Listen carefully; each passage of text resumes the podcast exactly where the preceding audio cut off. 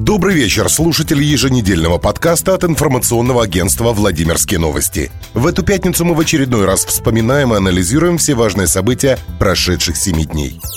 Владимирскую область взбудоражила новость о том, что Москва в ближайшие 10 лет планирует ввести на территорию региона около 9 миллионов тонн мусора. В проекте территориальной схемы указано, что отходы с территории четырех административных округов Москвы – Центрального, Восточного, Северо-Восточного и Северного – будут вывозиться на объекты во Владимирской области.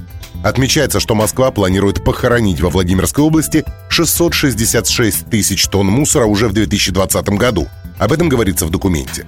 Ну а с 2021 года почти до миллиона тонн. За 10 лет планируется вывести в этот регион около 9 миллионов тонн московского мусора. Еще во время избирательной кампании, а также позднее, Владимир Сипягин неоднократно обещал владимирцам, что не допустит ввоза московского мусора в 33-й регион. Говорили о терсхеме в правительстве, заявив, что регионы могут отказаться от ввоза мусора. Во Владимирском Белом доме прокомментировали ситуацию так – по распоряжению губернатора Владимира Сипягина в скорректированной территориальной схеме обращения с отходами, в том числе с твердыми коммунальными отходами, не предусмотрен ввоз на территорию Владимирской области мусора из каких-либо других регионов, в том числе соседних. Любое иное взаимодействие по этому вопросу возможно только в рамках дополнительных соглашений. В настоящее время таких соглашений нет.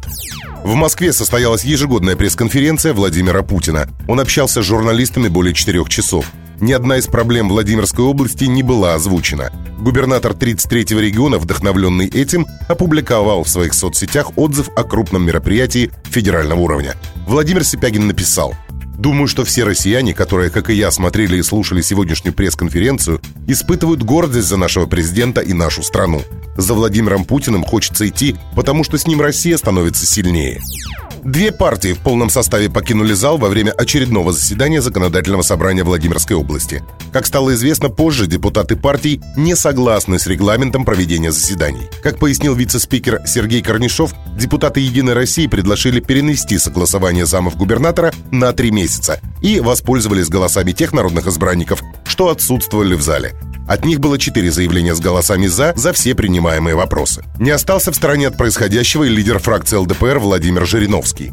Патриарх политики выставил ультиматум депутатам Законодательного собрания 33-го региона, не утвердившим замов Сипягина на внеочередном заседании ЗС. Давайте или распустим Законодательное собрание Владимирской области, или пусть они работают, но в рамках Конституции, написал Жириновский в своем телеграм-канале. Напомним, утверждение замов Сипягина должно было состояться 11 декабря. В результате из четырех персон, что Владимир Сипягин лично представил депутатам ЗС, утвердили только двух – Аркадия Боцен-Харченко и Игоря Маховикова. Кандидат Кандидатуры Максима Брусенцова и Александра Байера получили депутатское «нет».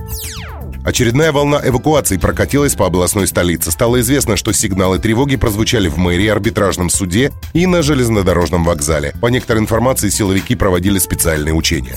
Во Владимире пьяный отец причинил тяжкий вред здоровью новорожденной дочки. 34-летний мужчина дважды бросил с рук новорожденную на пол. Мама малышки обратилась за медпомощью только на следующий день после резкого ухудшения состояния здоровья ребенка. Врачи сейчас борются за жизнь двухмесячной девочки. Мужчина задержан.